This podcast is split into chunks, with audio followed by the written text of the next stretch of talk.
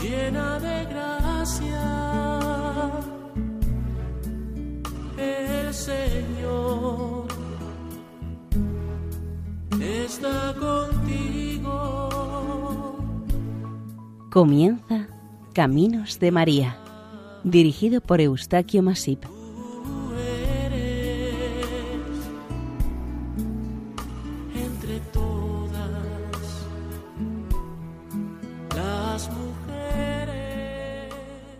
Bienvenidos a Caminos de María, un programa realizado por el equipo de Radio María Nuestra Señora del Lledó de Castellón. Les ofrecemos seguidamente el capítulo dedicado a Nuestra Señora de San Lorenzo, patrona de Valladolid.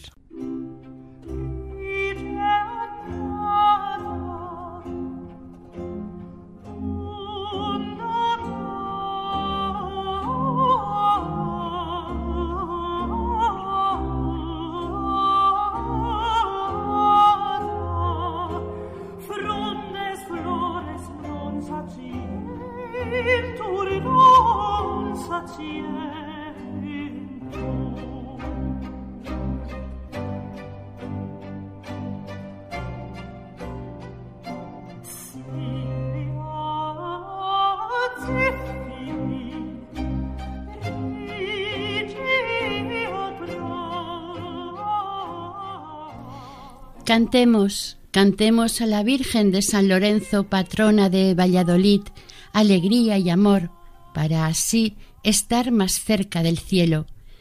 Cantemos a ella que ahuyenta todos nuestros males y nos alcanza todos los bienes. Del himno de Nuestra Señora de San Lorenzo. La Virgen de San Lorenzo es una advocación mariana que tiene como santísima patrona la histórica y bella ciudad de Valladolid. Esta ciudad castellana conmemora anualmente unas jornadas festivas durante más de una semana en honor a la que es su patrona y alcaldesa perpetua, culminando este evento del patrocinio el 8 de septiembre, festividad de la Natividad de Nuestra Señora. La ciudad de Valladolid se halla en la confluencia de los ríos Pisuerga y su afluente el Esgueva, no muy lejos de donde el primero se une al Duero, en la comarca denominada Campiña de Pisuerga. Después de Madrid, es la mayor capital de provincia de las dos Castillas, con sus más de 300.000 habitantes en su área metropolitana. Como resumen de los acontecimientos importantes en la historia vallisoletana, habría que comenzar por su fundación por encargo del rey Alfonso VI. El conde Ansúrez fundó y pobló este lugar en el año 1070. Su inicio fue como un pequeño poblado rural entre los ríos Pisuerga y Esgueva. En aquellos tiempos aprovechó el rey las luchas internas entre los bereberes y árabes en el valle del Ebro para conquistar territorio sarraceno, llegando hasta la villa de Sinmancas, todo ello sin apenas esfuerzo. Los agarenos, por sus luchas entre ellos, la llegada de reconquistadores cristianos y la dura sequía que afectaba a estos territorios se vieron obligados a emigrar hacia el sur. En el siglo XI, este incipiente Valladolid de pequeño núcleo poblado pasó a convertirse en una aldea agrícola y de esto a ser el centro organizador y de gobierno de su entorno inmediato. A finales de siglo se construyó la colegiata de Santa María la Mayor, germen de la iglesia de la antigua, y se formó el primer concejo como asamblea de vecinos. En el siglo XII se instalan minorías religiosas al sur y este de la localidad, especialmente judíos y algunos musulmanes. Llegado el siglo XIII repueblan Valladolid gentes procedentes de Cataluña y Francia, mayoritariamente descendientes y allegados del señor Ansúrez. Entre los muchos hechos importantes acontecidos en esta villa, en su plaza mayor se coronó rey de Castilla a Fernando III el Santo. De esta misma población, doña María de Molina residió y regentó Castilla durante treinta años. En 1346, el Papa Clemente VI autorizó la creación de la Universidad Vallisoletana. Fue en 1453 cuando el poderoso noble don Álvaro de Luna fue también ajusticiado en su plaza mayor. El rey Felipe II le concedió el título de ciudad. Durante cinco años, al principio del siglo XVII, ostentó la capitalidad de las Españas. Sus habitantes tomaron parte activa en la guerra de las comunidades de Castilla siendo partidaria de los movimientos liberales. Con la restauración monárquica en España, en el siglo XIX, la reina Isabel II de España, entre los muchos actos que asistió y presidió, fue el acudir ante la imagen de la Virgen de San Lorenzo para presentarle a los hijos de la monarquía. Cuando el padre jesuita Juan de Villafañe en el siglo XVIII escribió su compendio histórico en que se da noticia de los milagros y devotas imágenes de la Reina de los cielos y tierra, María Santísima, que se venera en los más célebres santuarios de España. Al llegar a la Virgen de San Lorenzo, tuvo que informarse en antiguos documentos y escritos quedando esta advocación mariana un poco disminuida en su historia. Contenido y conocimientos sobre ella. A finales del siglo XIX, Casimiro González García Valladolid escribió una historia relativa a esta Virgen en un estilo más profesional. Acudió a varias fuentes de información, incluyendo el compendio de Villafañe, Además investigó otras fuentes, recopilaciones y tradiciones. Fue miembro de la Hermandad y un muy importante promotor e impulsor de la coronación canónica de la imagen de Nuestra Señora. Otro erudito que se dedicó a la investigación de esta advocación fue el que durante un tiempo fue párroco de San Lorenzo, don David Sánchez del Caño, que publicó tres ediciones de su historia de la Virgen de San Lorenzo, cada una de ellas ampliada respecto a la anterior. El Ayuntamiento de Valladolid, a iniciativa de la Hermandad, encargó a un renombrado historiador la monografía Virgen de San Lorenzo, patrona de la ciudad.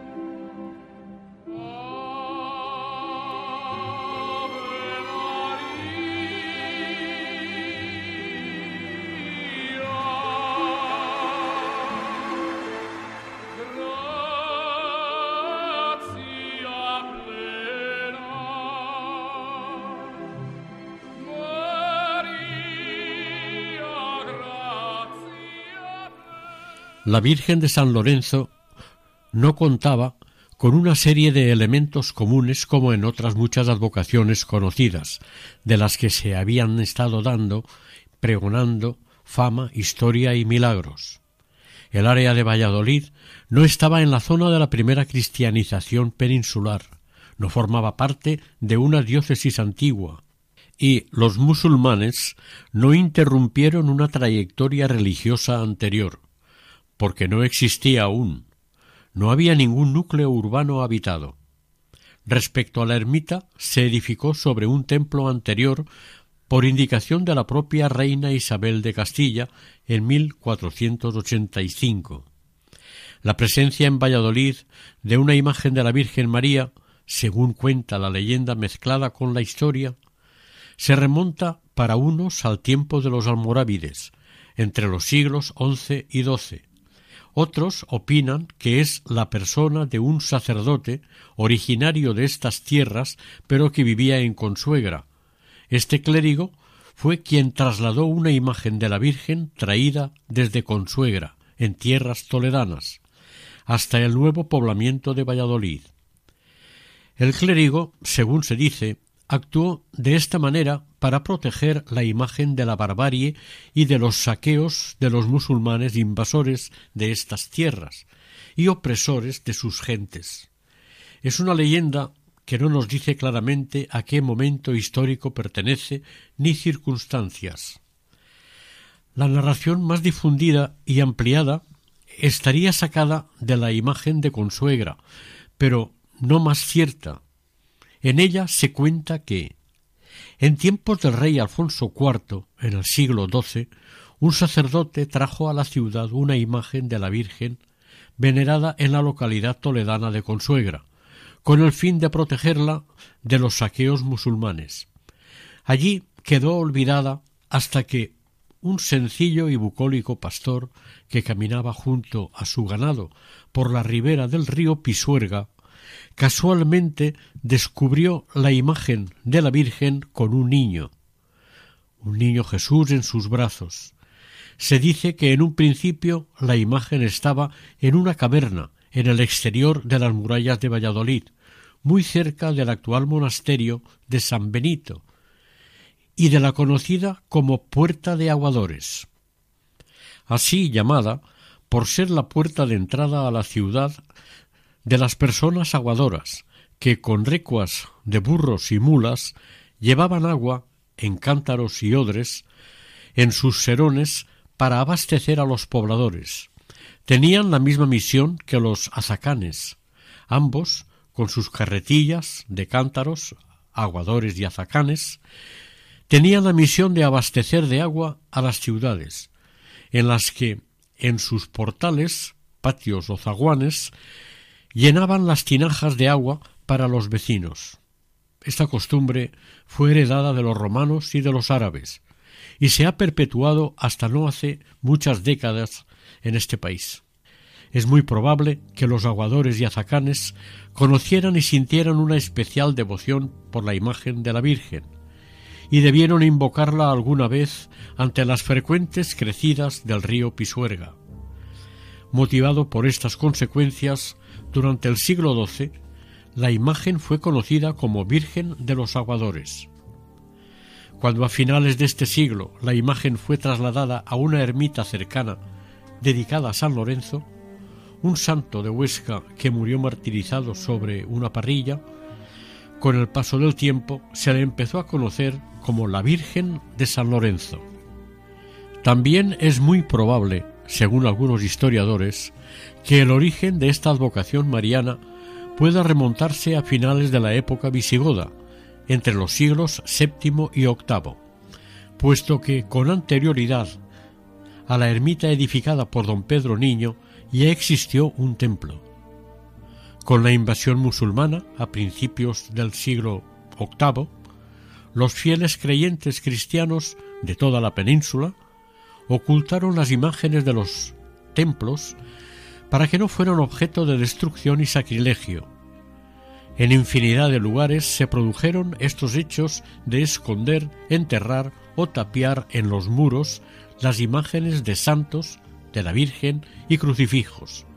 También muchos objetos sagrados y de culto.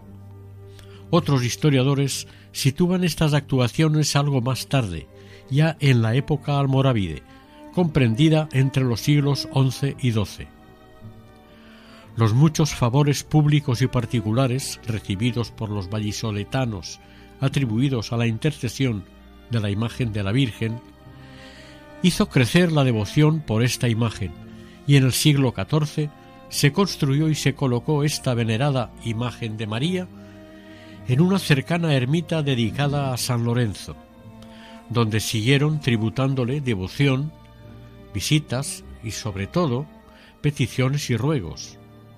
En poco tiempo pasó a llamarse y ser conocida como la Virgen de San Lorenzo. En el siglo XV se vio necesaria la ampliación de este templo por dos motivos. el aumento de la devoción por Nuestra Señora y por ser declarado el templo como iglesia parroquial de San Lorenzo Mártir.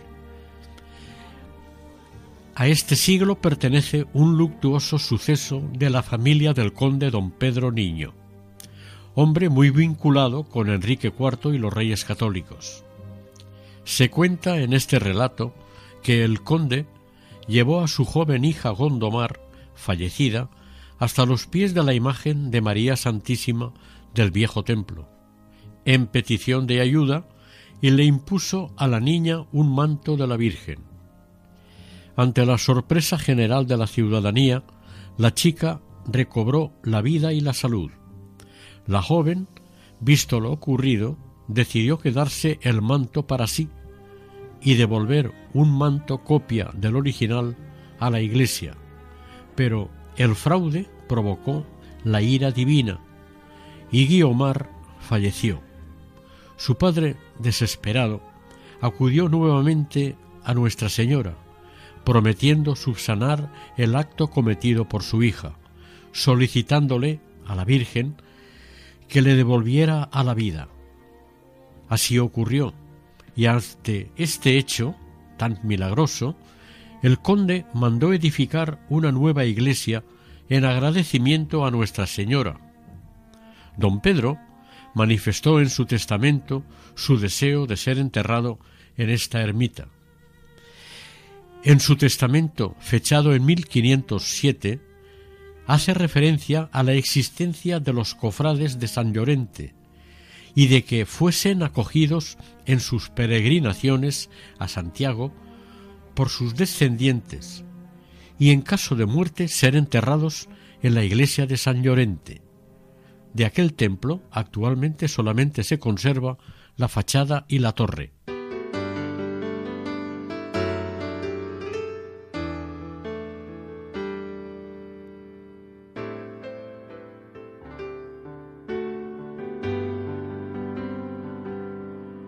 Dos estrellas hoy adornan la corona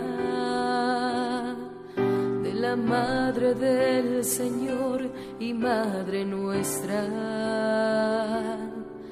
Al contrario, fueron tantas las espinas que en la frente de su Hijo se clavaron.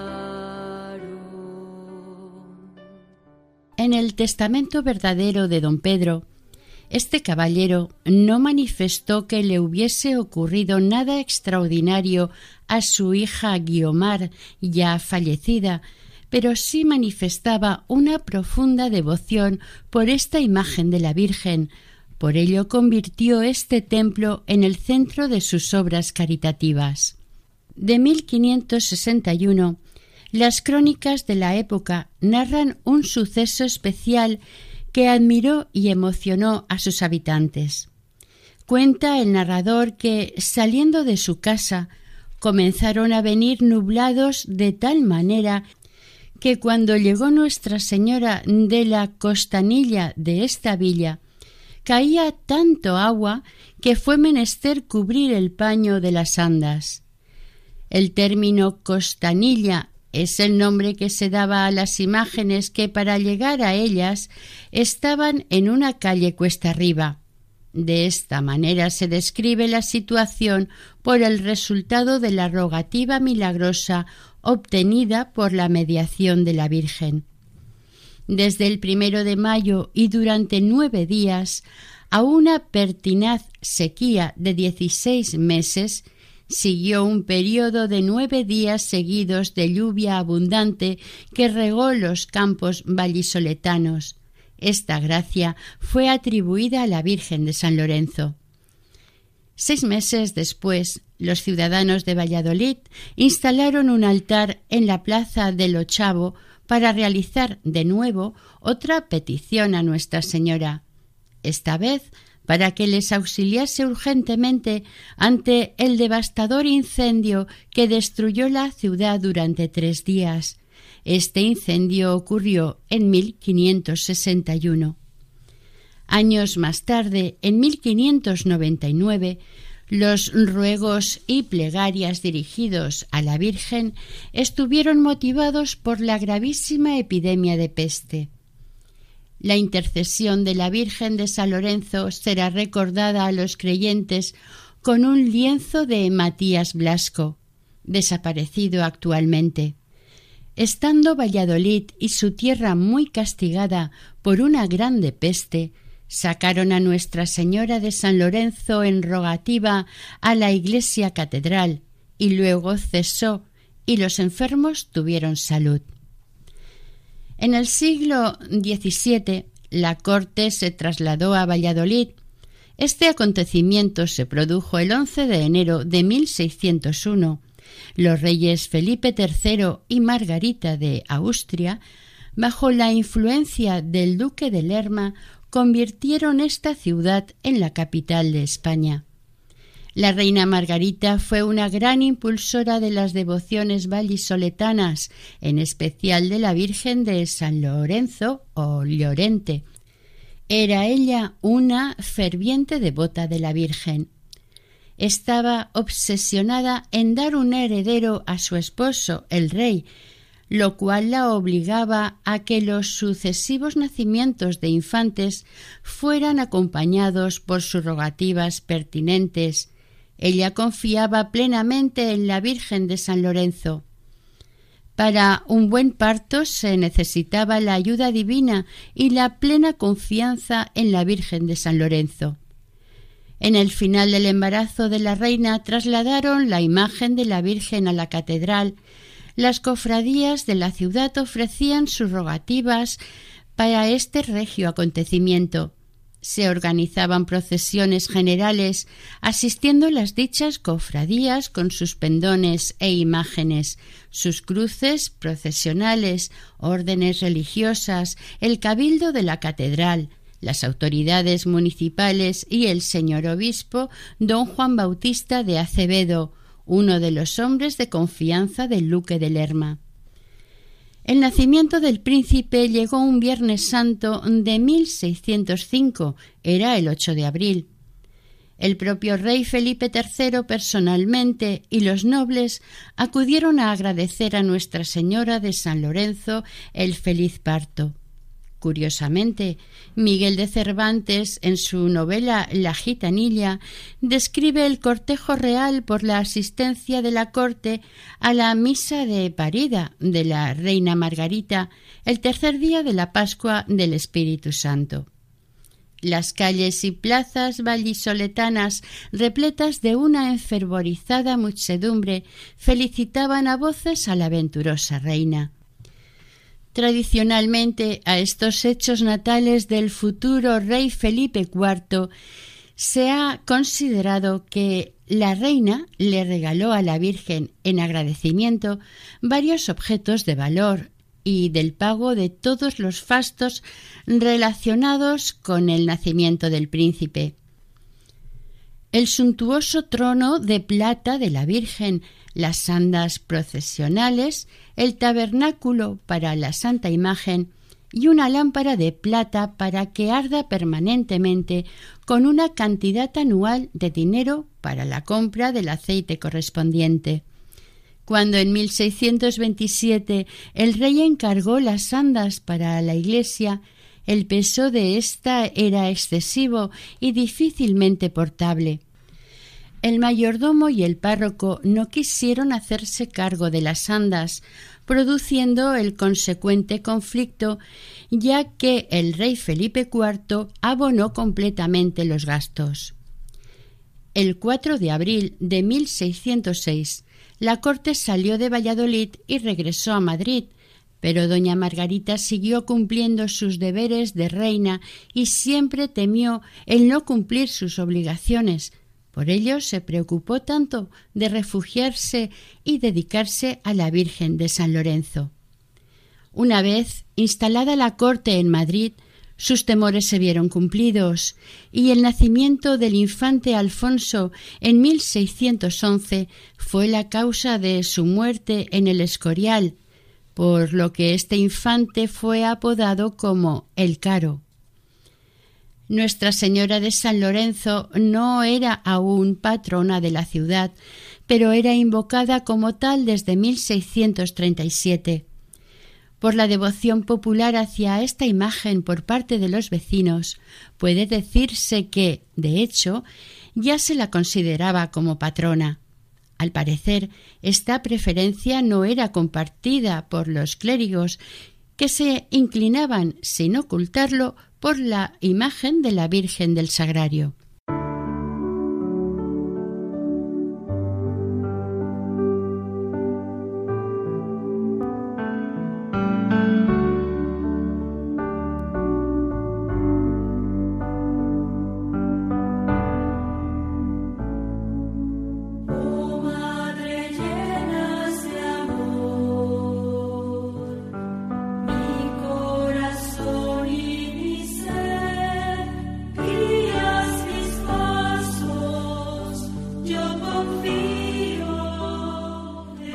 Un historiador del siglo XVII, Juan Antolínez de Burgos, fue quien subrayó la tradición legendaria, sin muchos detalles, mencionando los orígenes de esta advocación, relacionándola con las invasiones y añadiéndole elementos como el pastor, el escondite, su hallazgo y los milagros. En 1738 acontecen otras lluvias milagrosas. Y la crónica dice que sacaron a la Virgen con las reliquias de San Pedro regalado. El caso es que esta Virgen se convierte en objeto de muchas rogativas y oidora de numerosas oraciones y plegarias, pero a partir de 1746, tras la canonización de San Pedro regalado, se convierte en hábito y costumbre que la reliquia del santo acompaña a la Virgen en los traslados a la catedral. Curiosamente, en 1739 el río se desbordó y anegó la iglesia, y el 2 de mayo de 1753 también se vivió otra notable riada. De la Virgen de San Lorenzo, lo mismo que se decía que era capaz de terminar con la sed del campo, se le atribuía la protección de la ciudad ante las temidas inundaciones. El ayuntamiento acordó hacer voto a perpetuidad cada 24 de febrero en recuerdo del día en que la Virgen de San Lorenzo salvó a la villa del agua por tercera vez en un siglo. Del 23 al 25 de febrero de 1753 los ríos desbordados asolaron ciento ochenta casas y falleció un niño. Ante esta catástrofe, el mismo ayuntamiento acordó colocar la efigie de la Virgen a orillas del agua en la plaza del Ochavo, donde se mantuvo hasta la mañana del día 25. La invasión napoleónica a principios del siglo XIX movió al pueblo español contra este invasor que arrasó pueblos y ciudades. Muy pronto surgieron los primeros grupos resistentes en todo el país.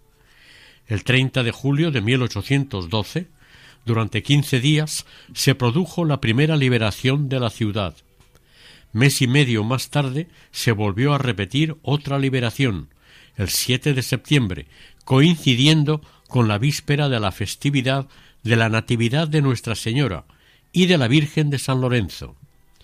Se celebraron las fiestas con la asistencia del consistorio, acompañado de trompetas y timbales, como antes de la invasión francesa, a los actos en la iglesia parroquial.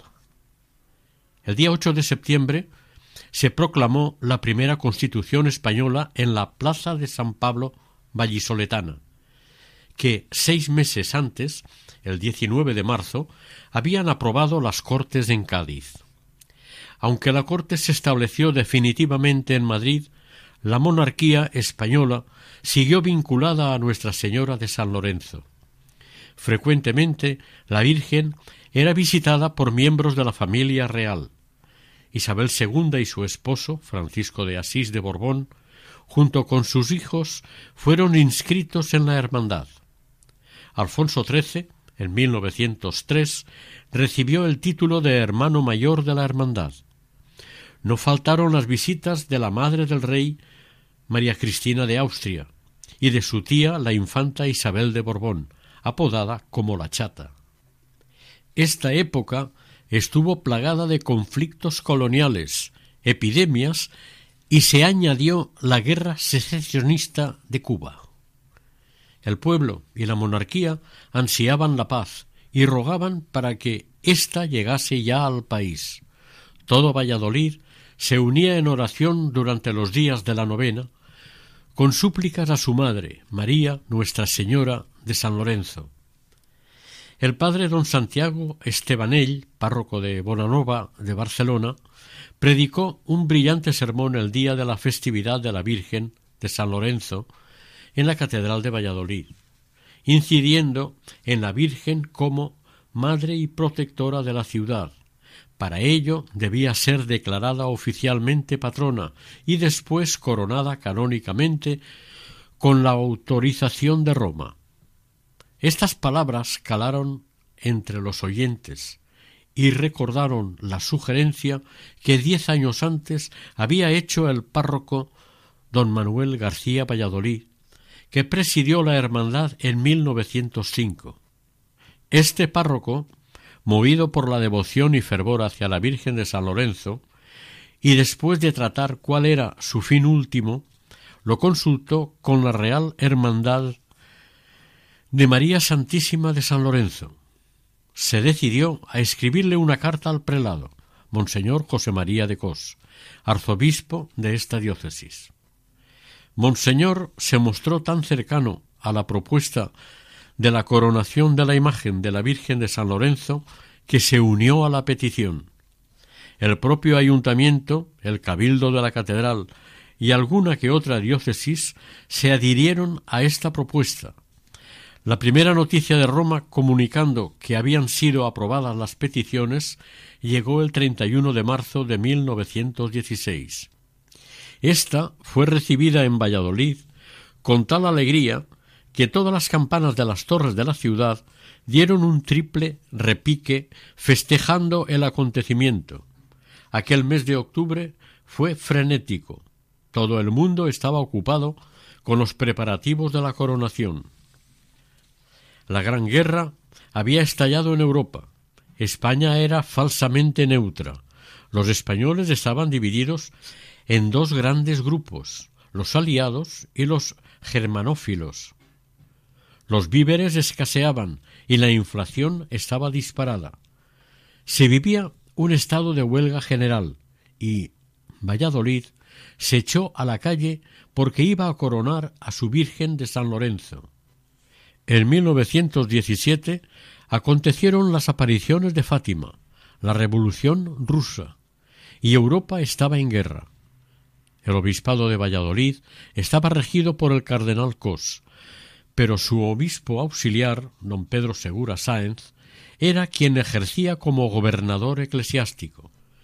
El obispado vallisoltano empezó a sembrar entusiasmo entre los fieles aquel octubre de 1917. María, oh Madre piadosa, misericordiosa,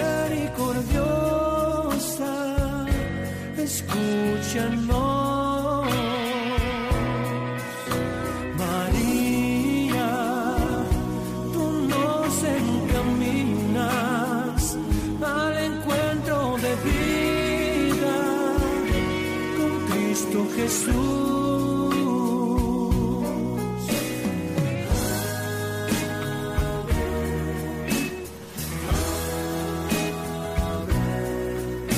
Bendita Madre de Dios.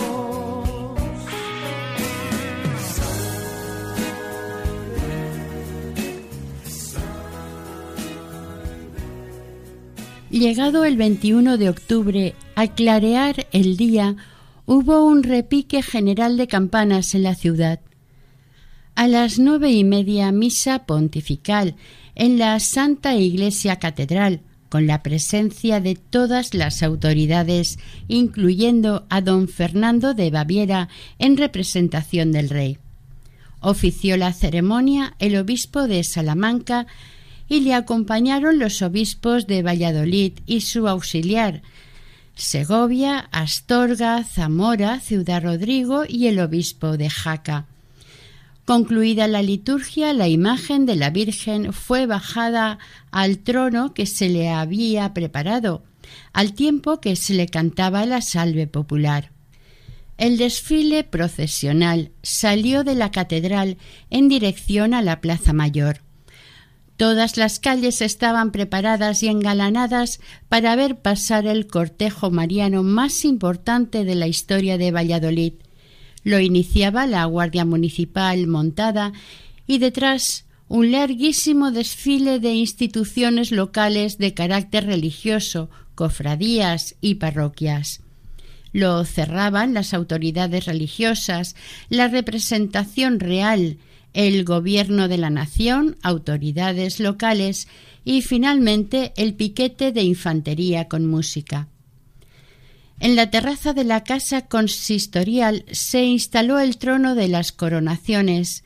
Unas cincuenta mil personas estaban presentes, emocionadas y expectantes en la plaza.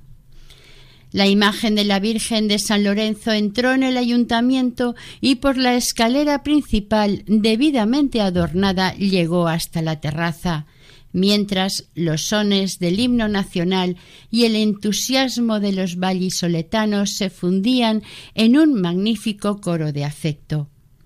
Se bendijeron ambas coronas, se leyó el documento de la concesión pontificia y el edicto de la bendición papal y se procedió a la coronación. El cardenal Cos, como delegado al efecto designado por el Papa Benedicto XV, procedió a las sendas coronaciones. Tras el canto de la salve, un ensordecedor ruido de vítores, aplausos y cohetes terminó con el severo silencio de la coronación. La imagen de esta Virgen es antiquísima, incluso quizás muy anterior al primer nombre que le pusieron de los aguadores.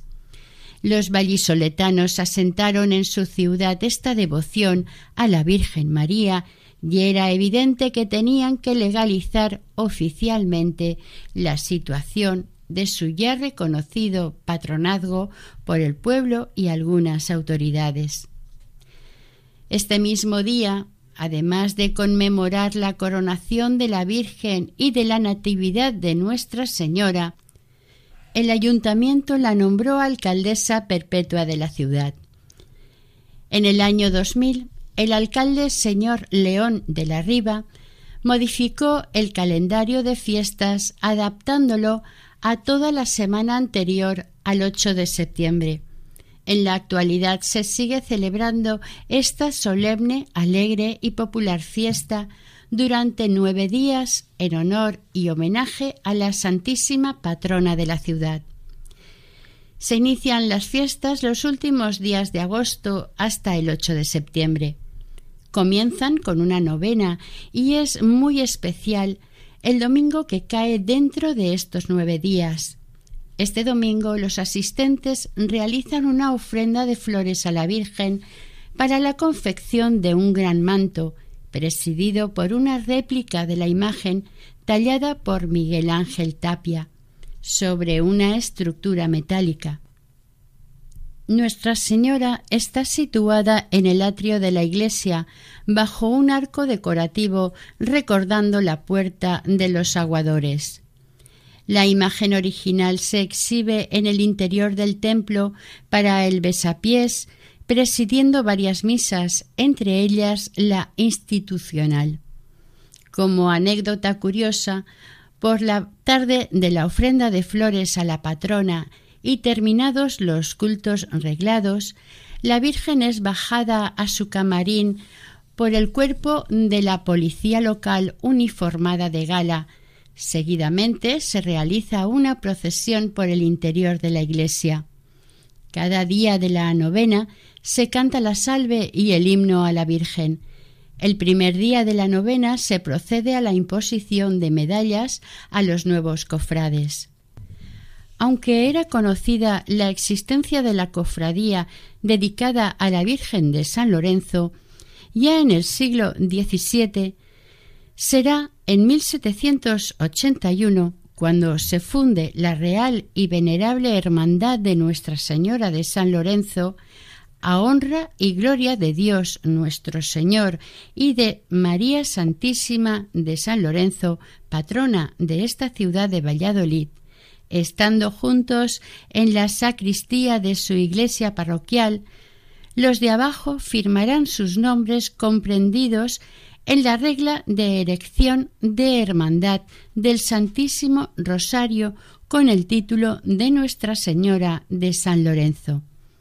Así se inició la primera junta de cofrades unidos en torno a la patrona de Valladolid. Fue el 7 de octubre de 1781. Evidentemente, la creación o fundación de la cofradía fue tardío. El estar atendida a la imagen de Nuestra Señora en un templo parroquial quizás demoró la creación de la cofradía. Hay que considerar que en la parroquia de San Lorenzo existía la cofradía de la salve que se ocupaba de las salves y otras oraciones dedicadas a la Virgen cada sábado. También estaban los comisarios de la novena encargados de organizar y rezar la novena a la festividad de la Virgen en su Natividad. Con la creación o fundación de la nueva cofradía o hermandad, estas actividades fueran asumidas por la misma, lo mismo que el uso de objetos que las entidades anteriores usaban en sus actos en honor a Nuestra Señora. A partir de la segunda junta, a finales de 1781, los cofrades creyeron oportuna la incorporación de nuevos hermanos. Luego del reconocimiento de la hermandad por un breve del Papa Pío VI, en el que se concebían indulgencias plenarias y parciales aplicadas a los hermanos y hermanas que constituían la nueva institución. Será a partir de 1849 cuando contaron con un reglamento propio denominándose como Real y Venerable Hermandad. Varios monarcas españoles han aceptado ser hermanos mayores de la Hermandad, pudiendo hacer uso de las armas de Valladolid en el escapulario y en las armas reales.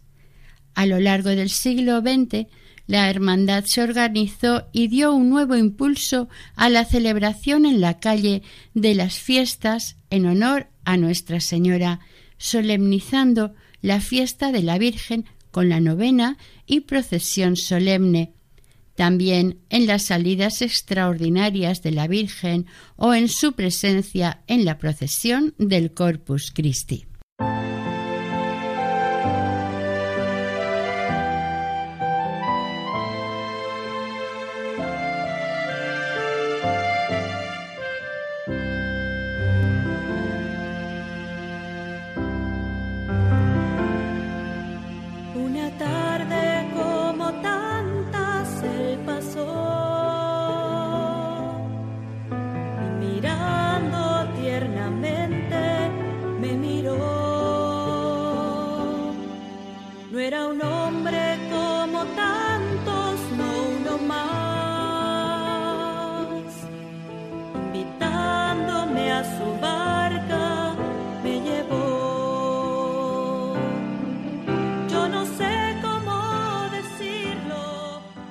Madrugada del día 8 de septiembre existe la costumbre de que varios voluntarios, acompañados por una persona responsable que ejerce de autoridad, elaboran una alfombra artística en la Plaza Mayor durante varias horas.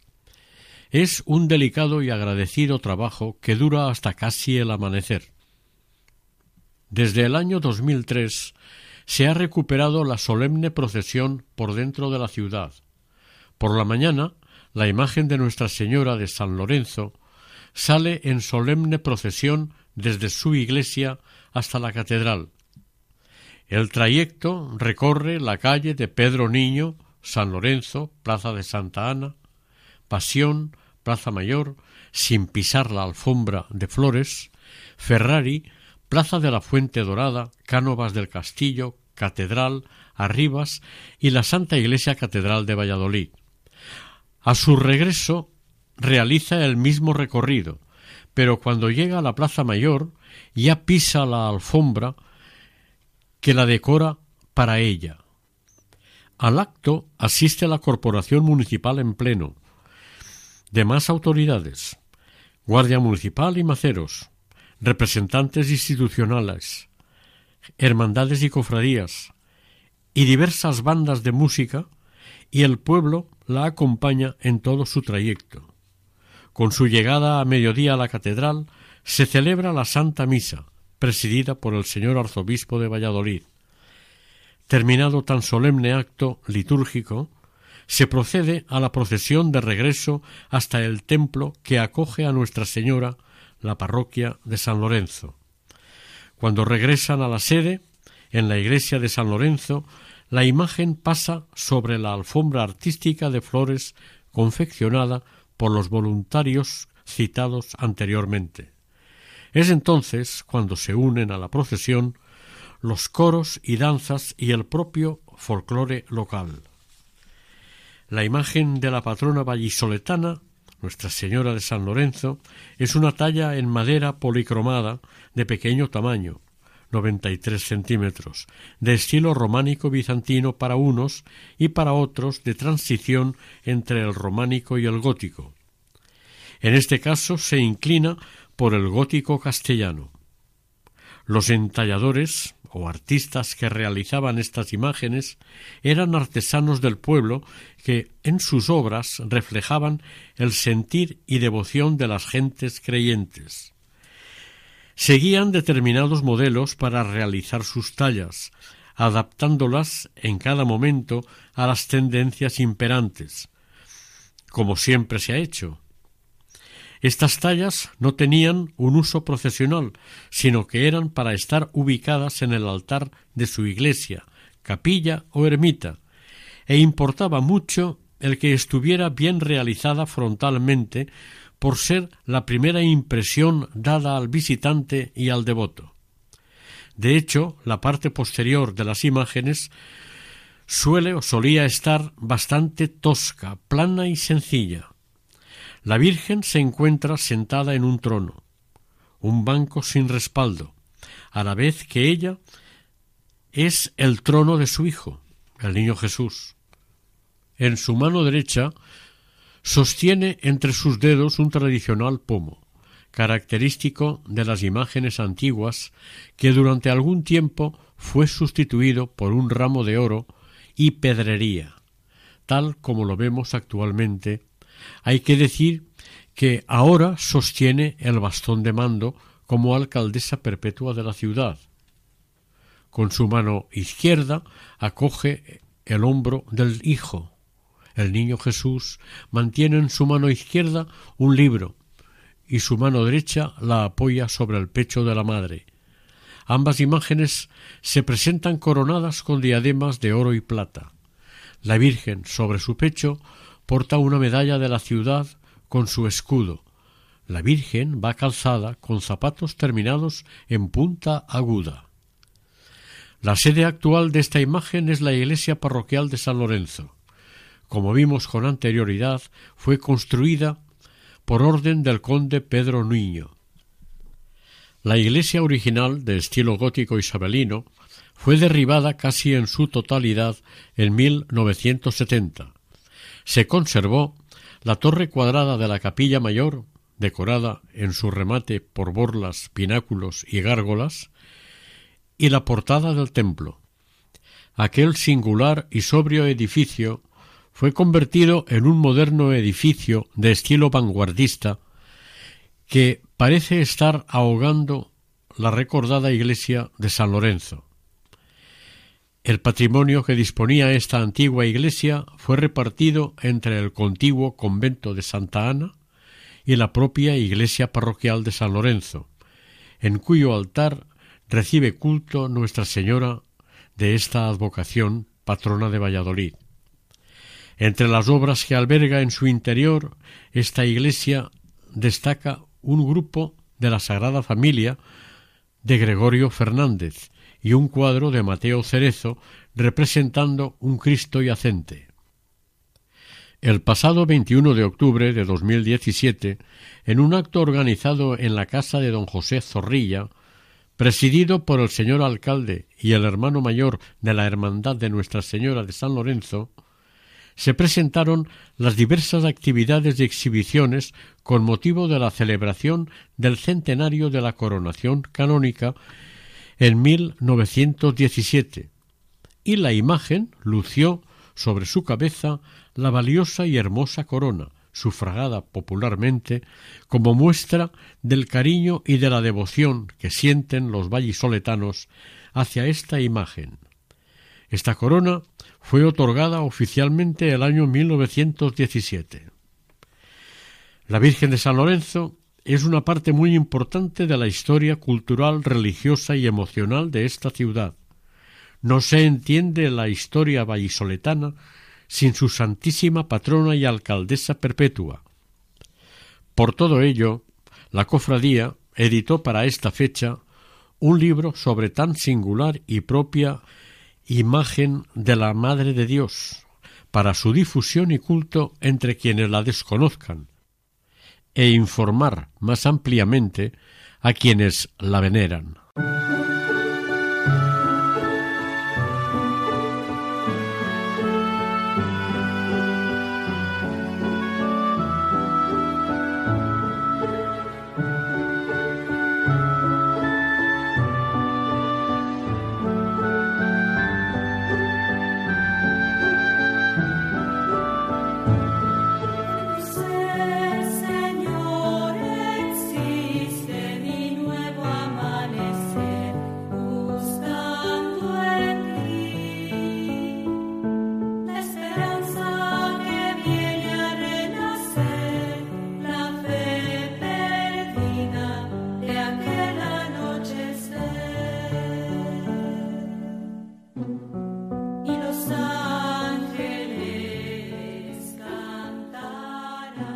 Oración.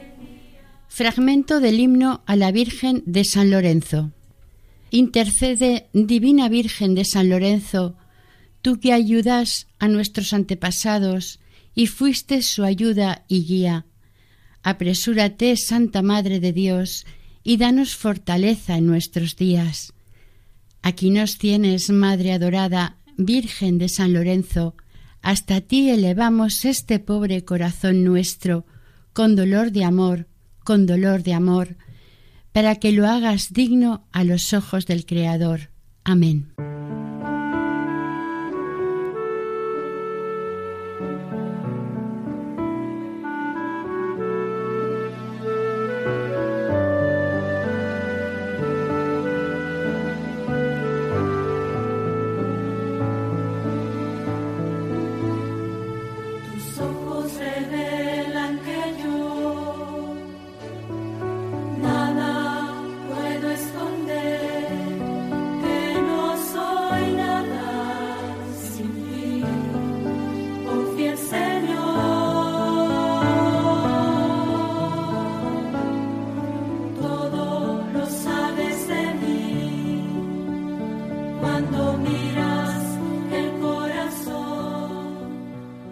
Les hemos ofrecido el capítulo dedicado a Nuestra Señora de San Lorenzo, patrona de Valladolid, dentro del programa Caminos de María.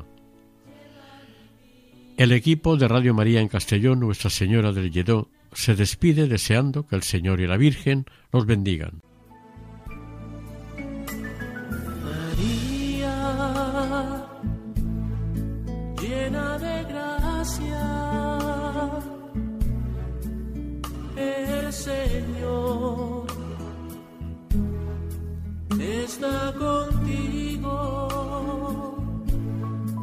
Han escuchado en Radio María Caminos de María, dirigido por Eustaquio Masip.